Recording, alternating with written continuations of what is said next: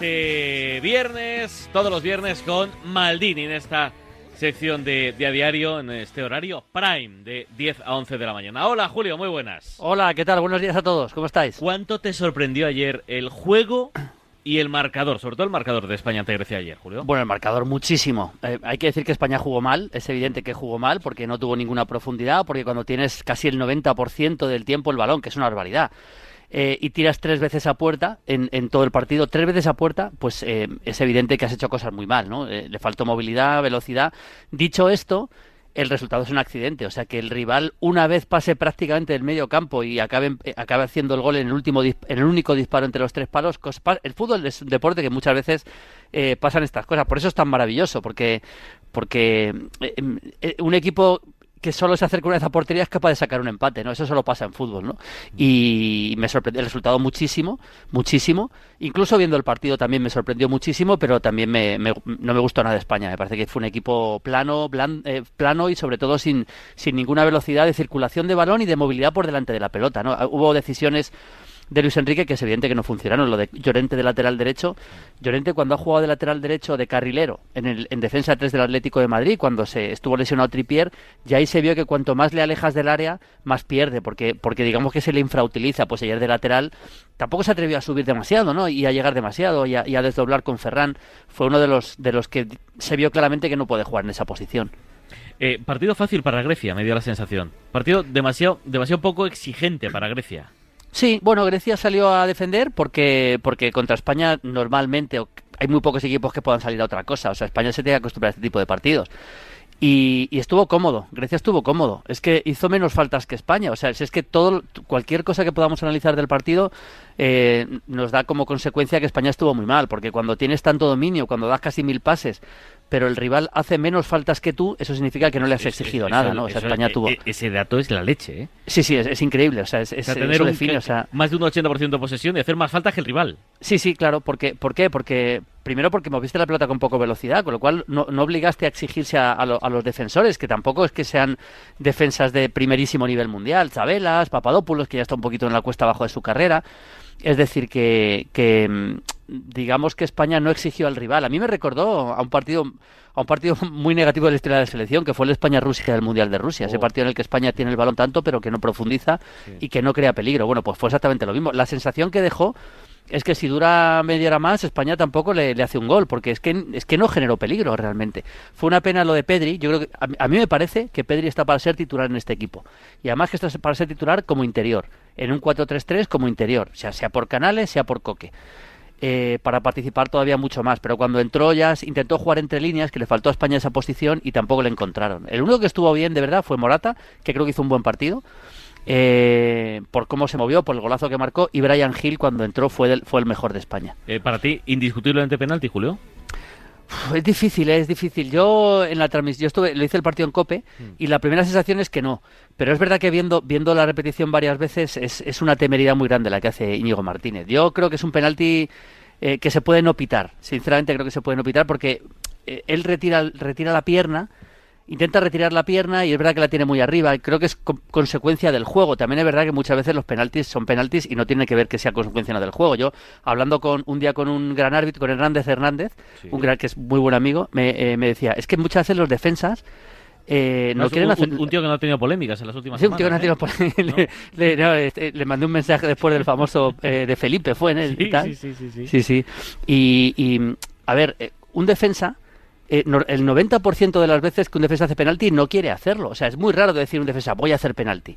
Eso puede pasar solo cuando, cuando de repente un jugador se quede solo delante del portero y vaya, y vaya a hacer penalti a propósito. Pero normalmente los, defensas hacen penalti porque están disputando un balón y como producto de la disputa del balón in, involuntariamente hacen penalti. Eso de la voluntariedad de un defensa es, muy relativo. Entonces es evidente que Íñigo Martínez no quiere hacer eso, pero al final acaba metiendo los tacos en la rodilla. Es muy fronteriza la jugada, la verdad. Brian Hill muy bien, ¿verdad? Brian Hill muy bien, sí, sí, Brian Hill es un, es un jugador que desborda, es un jugador de los que es, cada es que menos. Es que no tenemos. Bueno, claro. Adama. Adama, de, sí. De, otra forma, claro. Adama por, por potencia, pura Adama potencia. Es por, sí, por potencia y Brian Hill es más por habilidad. Casi Adama es el regate por derribo, ¿no? Como sí. digo muchas, muchas veces, sí. Y Brian Hill es habilidad pura. A ver, Ferran, Ferran podría también hacer eso en otro estilo, que también podría hacer eso pegado a la banda derecha. Es una pena la lesión de Ansu Fati, porque Ansu Fati era el jugador que lo tenía todo, tenía desborde y tenía gol. Brian Hill no tiene gol, lógicamente. Pero sí, es, es, es jugadores que ya no es solo en España, ¿eh? sino que cada vez vemos menos en cualquier equipo, en cualquier selección, porque el fútbol y el partido de Grecia de ayer y lo vemos en la liga y lo vemos en todos lados. El fútbol está tendiendo a igualarse hacia el fútbol más colectivo, más coral, más de trabajo. Cada vez los jugadores los jugadores verdaderamente buenos cada vez abundan menos. ¿eh? Es, una realidad hacia, hacia donde camina el fútbol. Cada vez es, es una especie más en extinción ese tipo de jugadores. Los Brian Hill, por ejemplo. Los Fekir, por poner un ejemplo, ¿no? Ya no hablo de los Messi, tal, pues eso ya son, eso ya son punto y aparte. Pero el tipo de jugador como Fekir cada vez vamos a ver menos en el fútbol. Eh, tema Ramos. Porque yo creo mm. que eh, es difícil criticar a Ramos cuando creo que todos en la posición de Ramos intentaremos sumar un partido más y porque el récord que, va a conseguir cuando se retire dentro de 7-8 años, después de jugar en su sexto mundial, Sergio Ramos va a ser imbatible, imbatible, mm. por los siglos de los siglos. Pero lo de ayer lo entendiste. Pues la verdad que sí. Eh, y yo me explico. O sea, es que ahora estamos analizando el partido en función del, del resultado final, que seamos honestos. O sea, en el descanso ganando España 1-0 y con el partido que estábamos viendo es que a nadie se le pasaba por la cabeza que España no ganara, porque porque ya digo, es, entonces bueno, le cambias en el descanso para bueno, porque pues un jugador que viene de una lesión, un jugador que ya es veterano y en un partido que parecía bastante resuelto, verdad que con 1-0 resuelto del todo no estaba, pero la sensación era que era muy imposible. Yo sí, sinceramente sí lo entendí, ¿eh?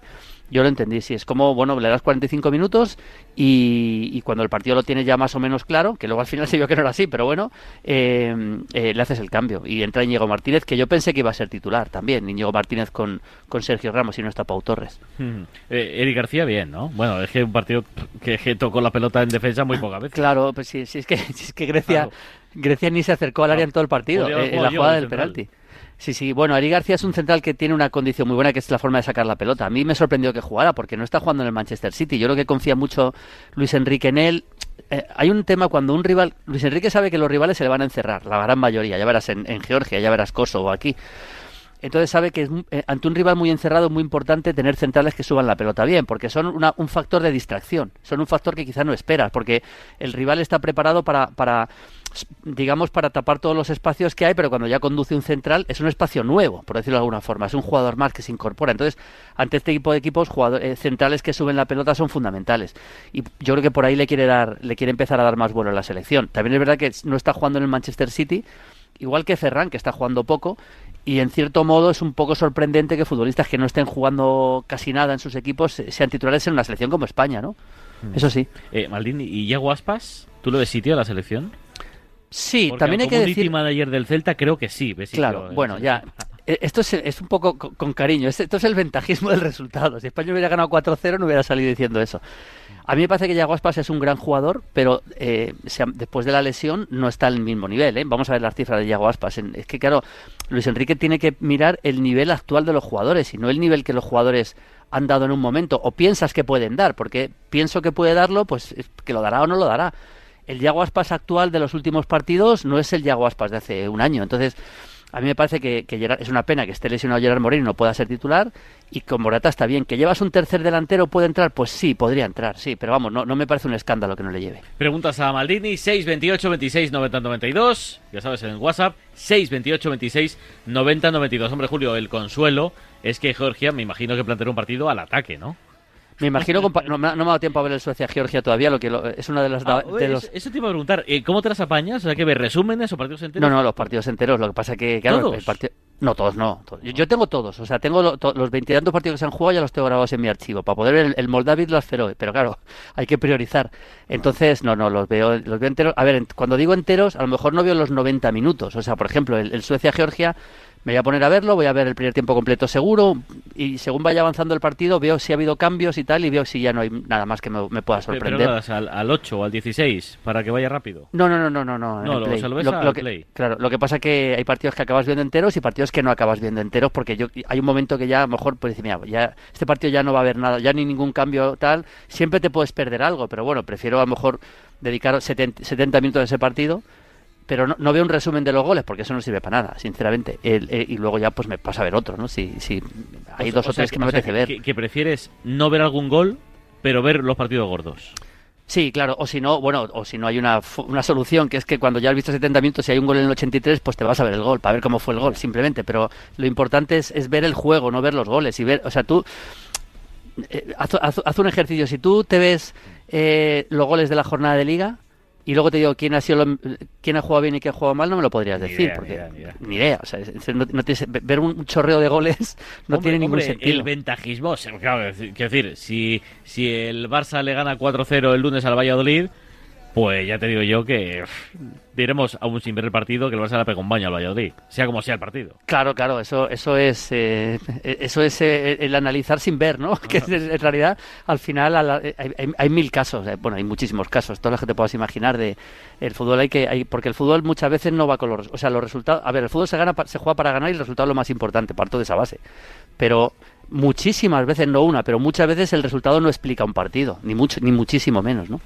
Y, viendo ayer el partido de, de España, eh, Julio, me imagino que el entrenador de Georgia se estará planteando si poner algún delantero. Pues sí, lo normal es que, ya digo que eh, como no he visto el partido, no, sé cómo lo jugó. En, eh, estuvimos comentando la Copa y como lo estaba viendo Fernando Evangelio, estaba, dijo que había tenido varias ocasiones Georgia, pero no lo he visto. Así que yo me imagino que España. Es que la única forma de jugar contra España siendo un equipo como. Otra cosa es que seas Francia o, o Portugal.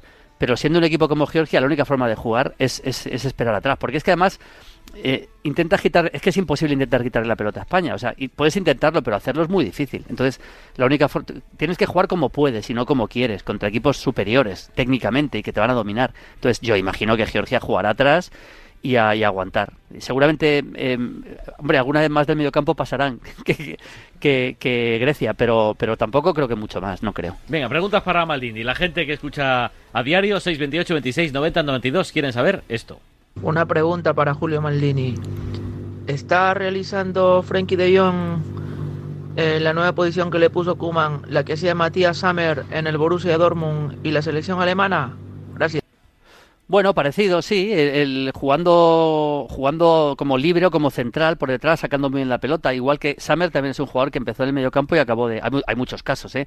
Lothar Mateus, por ejemplo, hablando de jugadores legendarios, empezó en el mediocampo y acabó jugando atrás. el propio Beckenbauer. Ganó un balón de oro, ¿no? Summer ganó un balón de oro, sí, ganó un balón de oro, efectivamente.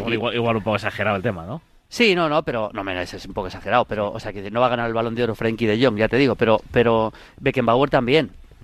Beckenbauer empezó en el medio campo y pasó a, central. Yo creo que eh, esto es más un poco, lo de, lo de Frenkie de Jong es un poco más consecuencia de, de lo que necesita el Barcelona, que con tres centrales se protege más cuando pierde la pelota y sobre todo hay un jugador capitán en el Barça que es Busquets y Busquets sufre mucho cuando juega en defensa de cuatro porque cuando, cuando pierde la pelota tiene que correr mucho más hacia atrás. Entonces si está De Jong, De Jong digamos que le tapa esa zona. El Barça se protege mucho más en las pérdidas con tres centrales. Por cierto, que De Jong jugó como, como centrocampista el otro día con, Holanda, que perdió en Turquía 4-2. ¿no? Sí, sí, juega en el medio campo. Esto es una, esto es una cosa exclusiva del Barça, digamos.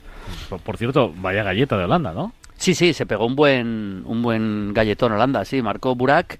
Eh, dos goles y, la verdad que Holanda no, no estuvo bien. La verdad que, es que Holanda al final, si analizas un poco el, el equipo... Pero, con Kuman iba bien. Sí, con Kuman, con iba mejor. Tanto como bien, bien, pero iba mejor, sí. Pero es que si analizas el, equipo de Holanda tampoco tampoco tiene tanto. Es decir, Depay está bien, pero tampoco es un 9 puro. Luego, eh, Berjuis, Malen, futbolistas, Vignaldum, que está bien, pero bueno, eh, es decir, Martin de Ron jugó al lado de De Jong. Es decir, son jugadores, salvo dos o tres, de un nivel... Gullit, Van Basten y Rijkaard no son. No, eso no. Es un nivel medio, medio alto, podríamos decir medio alto, pero está lejos de lo que fue Holanda. Más preguntas, venga. Hola, buenos días, Radio Marca. Hola, Maldini. Hola. Mira, solo a ver qué te parece a ti Ilais Moriba. ¿Le ves como futuro crack o no? Venga, un saludo. Bueno, cuando, cuando surge un jugador así de la cantera en un equipo grande como el Barça, como el Madrid, como el Atleti, como, como el Inter, pues siempre tiendes, tiendes un poco a, no digo a exagerar, pero sí a ilusionarte, ¿no? Con que este chico tal. A mí me parece buen jugador. No sé, eh, eh, todavía no pondré la mano en el fuego de que vaya a ser jugador del Barça para muchos años, titular o, importante, pero tiene muy buenas condiciones porque tiene, tiene muy buen disparo y sobre todo es un jugador muy de ida y vuelta, un jugador muy dinámico. Lo que decía antes del fútbol moderno, tiende a ese tipo de jugadores, ¿no? El, el muy ida y vuelta, técnicamente está bien. Eh, a mí me parece que es un jugador bastante interesante para por lo menos tener la posibilidad de triunfar en, un equipo grande. Mm, eh, ¿Alguna selección, Julio, de, antes de ayer o de ayer te ha, te ha impactado más que las demás? Yo que sé, por ejemplo, el resultado más abultado de las gordas, el de Inglaterra, pero también Alemania consiguió un 3-0. ¿Algo así te ha llamado mucho la atención? Bueno, eh, en cuanto a resultados, vuelvo a lo mismo. Es que solo he visto el partido de España porque acabó a las once y pico, luego tuve, luego tuve el programa de la radio y no he visto ninguno más. Así que ahora me pondré a verlos. En cuanto a resultado, me ha impactado el 3-3 de Hungría-Polonia. Vamos a ver cómo ha sido el partido también. Un golito de eh, Lewandowski.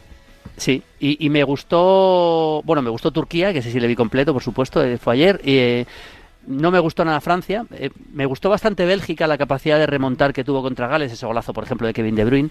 Y, por lo demás no ha habido no ha habido así grandes grandes. Portugal regular, ¿no?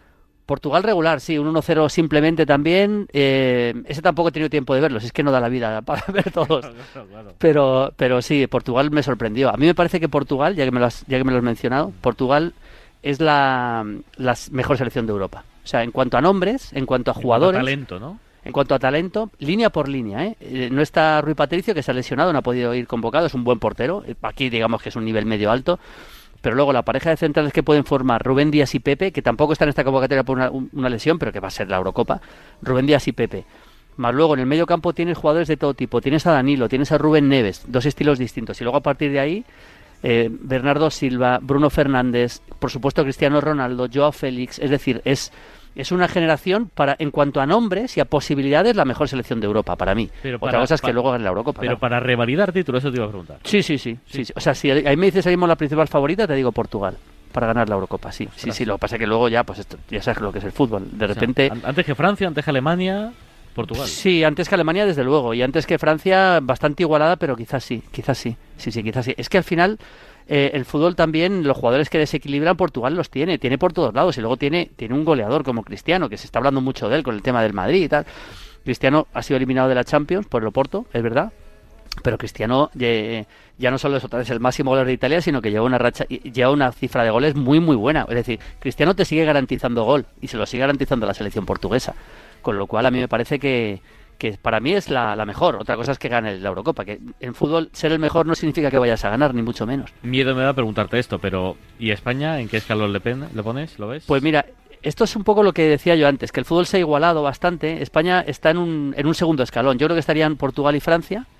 Y luego un segundo escalón bastante igualadas varias selecciones. Pues eh, hablaríamos de Inglaterra, hablaríamos de, de Bélgica, por supuesto hablaríamos de, por supuesto, España, quizá de Italia. Italia tiene una muy buena selección en cuanto al estilo de juego, porque porque Mancini lo que lo que busca es, es tener la pelota y, jugadores de muy, creativos. fíjate un centro del campo pues con Sensi, con Varela, con Berratti, ese tipo de jugadores. Pero es verdad que salvo Berratti, los demás, quizá Varela está sacando los dientes ahora, pero salvo Berratti no son futbolistas, digamos, consagrados a nivel internacional y eso le puede penalizar. Pero está en esa, está, Inglaterra también tiene muy buenos centrocampistas y, atacantes. Está en ese escalón. ¿Que España puede ganar la Eurocopa? Pues hombre, no sería una sorpresa histórica, pero a mí sí me sorprendería que la ganara, sinceramente. Hmm. Eh, ¿La vuelta de Slatan? Como ya sé que no la has visto, pero, me encanta. buena noticia a priori, ¿no? Me encanta, sí. Todo lo que sea ver los mejores en, en una Eurocopa o yo cuando me veo, o sea, me voy a poner a ver el Suecia-Georgia. Pues será mejor con Slatan que sin Slatan. Ya que tengo que dedicar dos horas de mi vida, pues esto es así, ¿no? Eh, al final. Y que sean dos horas más alegres, ¿no? Claro, o por lo menos con la ilusión de que va a hacer algo, que a lo mejor luego no hacen en todo el partido, esto puede pasar, pero por lo menos con la ilusión. Al, final, los si el fútbol al final es un espectáculo. Entonces, cuantos mejor jugadores, por ejemplo, es una pena que no esté Haaland en la Eurocopa, que Noruega no se haya clasificado, pues es una pena. Pero bueno, quiero decir que cuantos mejores jugadores estén, y más jugadores buenos estén, eh, mejor. Con lo cual, para, para, para la Eurocopa, seguramente para España no, que va a jugar contra Suecia, pero para la Eurocopa, que esté Ibrahimovic es fantástico. Más preguntas para Julio Maldonado. Buenos días, Julio.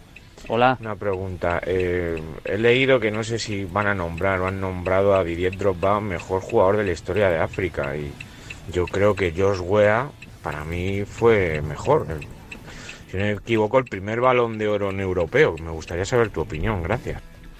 Pues mira, sí, es verdad, efectivamente, Wea fue el primer balón de oro europeo. Eh, yo creo que tiene también un poco que ver, a mí me parece que Wea era mejor que Drogba, lo digo, eh, estoy de acuerdo con el oyente. También es verdad que al ser de Liberia no jugar nunca un mundial ni a nivel de selección, mientras que Drogba sí jugó mundiales, Copas de África, etcétera, y ganó Copas de África. Es verdad que Drogba ganó una Champions con el Chelsea, ¿eh? marcando gol en la final decisivo, todo eso es verdad, pero como futbolista yo creo que yo ponía por, pondría por delante a Wea. Pues yo me acuerdo de un gol eh, que metió Wea con el Milán, no sé al Verona, sí, al, Verona. Pero que, es error, 80 metros. Sí, fue, fue un Milan-Verona, fue además era el minuto 90, era la última jugada del partido prácticamente, o sea, casi el descuento.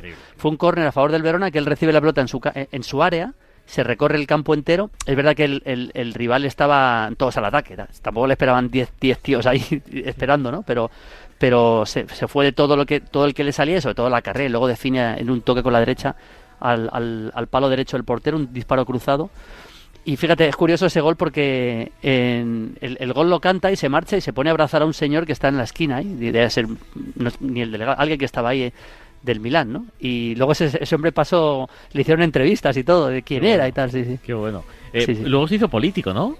Bueno, fue presidente, fue presidente. no sé si sigue siendo, pero presidente de Liberia. Sí, sí, sí, no sé si sigue siendo, creo que sí. La verdad que ahí me pillas, pero creo que sigue siendo presidente de Liberia. O sea, no es que sea político, es que es el presidente de su país. Sí, sí, bueno, político al fin y al cabo. Sí, bueno, pero digo político a lo bestia. Sí, sí, sí, político. es que se meta ahí de medio concejal, no sé qué, ¿no?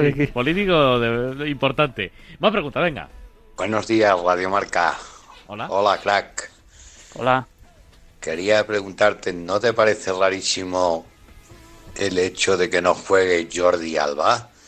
Mm. Tal y como ha estado el, el, partido ayer, madre mía, las veces que podía haber entrado por la izquierda como un loquillo. Bueno, me sorprendió mucho, lo dije en la transmisión en, COPE, que no jugara Jordi Alba. Yo la única forma, a ver, a mí me parece que Gaya es un buen lateral, muy buen lateral, pero creo que Jordi Alba está por encima, pero vamos, para mí con claridad, es bastante superior.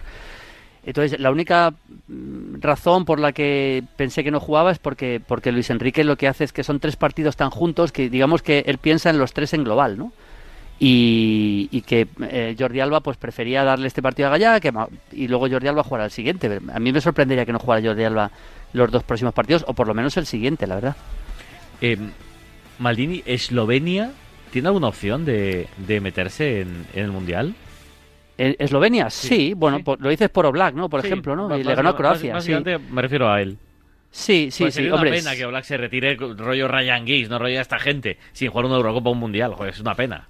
Sí, sería bonito. Tiene más jugadores. Tiene a Kurtic, por ejemplo, que es un buen jugador. Tiene a Ilicic. Eh, mm, bueno, pero por supuesto el, tiene a Sporar, que, es, que, está en Portugal y que es, un delantero también bastante goleador e interesante. Por supuesto, Black es el hombre clave. Sí, sería ya jugó el del. Bueno, jugó contra España, jugó en 2002, ¿no? Si no Zaovic, ¿no? Ese equipo. Con Zaovic, sí, jugó contra España en aquel. Fue el primer partido de España en ese mundial.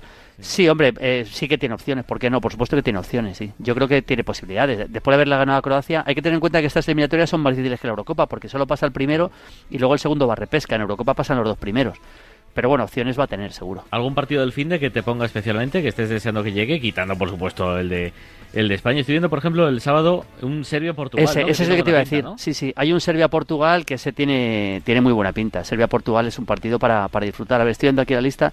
Bulgaria-Italia, lo que pasa es que Italia, eh, Bulgaria tiene un equipo bastante, bastante flojo, la verdad. Yo creo que de todos el que más motiva...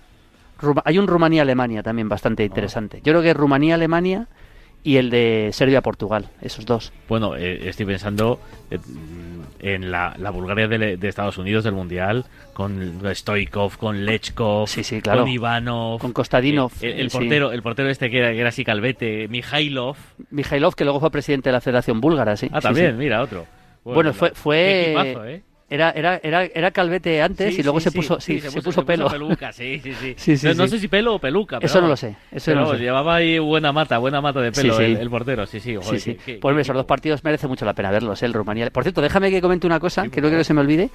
Y es que Guinea Ecuatorial se ha clasificado para la Copa de África. Ayer marcó el SUE. Es histórico. A ver, son nuestros hermanos africanos. El único país africano que habla castellano, ¿no? Era, fue colonia tantos años. Pues eh, había jugado dos Copas de África, las dos porque había sido local y porque había organizado o coorganizado el torneo y por primera vez en el campo, digamos, que se clasifica por una Copa de África. Ganó ayer 1-0 a Tanzania con un gol de Ensúa en el minuto 90, que está jugando en la Poel de Chipre. Y de verdad que yo me alegro mucho, porque yo he estado, un par de veces por allí con, con el equipo cuando estaba en Rimisiel de seleccionador y yo sé las dificultades que pasan los equipos africanos más modestos para, para subsistir incluso. ¿eh? Y me alegro mucho por ellos que vayan a la Copa de África. Eh, fíjate, hace un, par de años estuvo entrenando Ángel López eh, ahí en Ecuatorial, que ahora, por cierto, ha hecho un temporadón en, la Liga Griega, en el Bolos. Ha quedado muy, muy, muy bien. Y bueno, sí, sí, claro que nos alegramos de que Guinea Ecuatorial esté, esté en la Copa de África. Yo recuerdo en esa Copa de África, aquí en la radio narramos un par de partidos eh, con un golazo de, de Javi Balboa.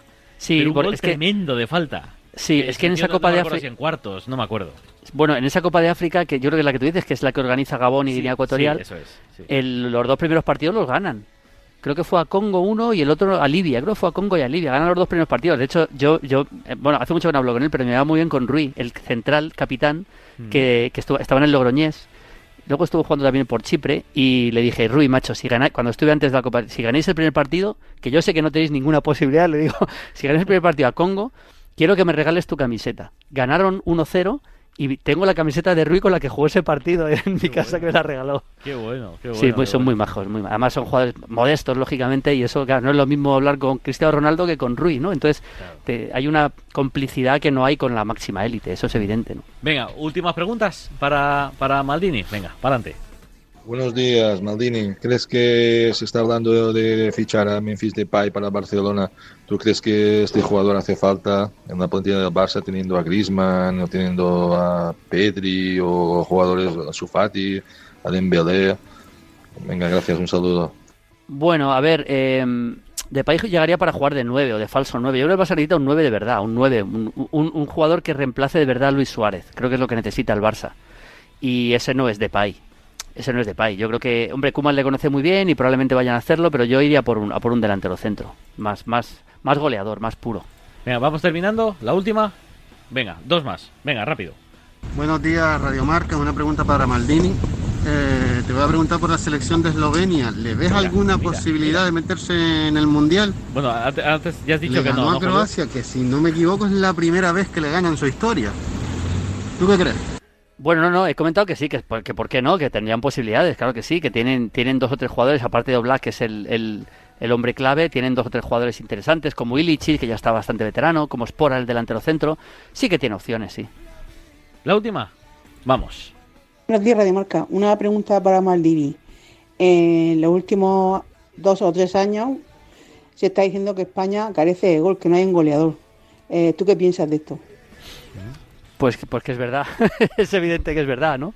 Ahí están las cifras. España, es verdad que el otro día le metió 6 a Alemania, pero es verdad que a España le cuesta, le cuesta eh, hacer, hacer goles y, y también es verdad que si no, si no genera las ocasiones como ayer, pero es verdad que no hay ese goleador que, que tuvimos con, con, David Villa, que era, mira, el otro día estuve viendo un rato un partido de un España-Argentina en el Calderón en 2009 y que ganó España 2-1 partidazo de España con Xavi, con, con Iniesta, con Silva, con Villa arriba, con Busquets y Xavi, y Xavi Alonso. Era justo antes del Mundial de Sudáfrica. Entre veías jugar a Villa, sí, sí. sí, veías jugar a Villa y cómo se movía. O sea, Villa es que no era solo un goleador, sino era un jugador que él se fabricaba las jugadas por la movilidad que tenía. Eso lo tiene Gerard Moreno.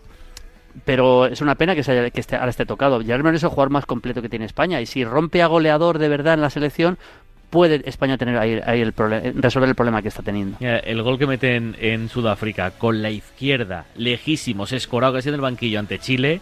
Sí, sí. Pues de fenómeno, pero fenómeno, fenómeno, con la, con la pierna mala. Sí, sí, sí, Qué barbaridad. Pues nada, Julio, que va a haber mucho trabajo seguro el fin de semana con tantos partidos. Seguro. Que te sea leve, mucho ánimo y el viernes volvemos a hablar, ¿vale? Vale, un, abrazo. fuerte. Gracias, Maldini. Hasta luego, chao, chao, chao. En 20, las 11, las 10 en Canarias. Señoras y señores, últimos minutos de la semana de este primer tramo de a diario.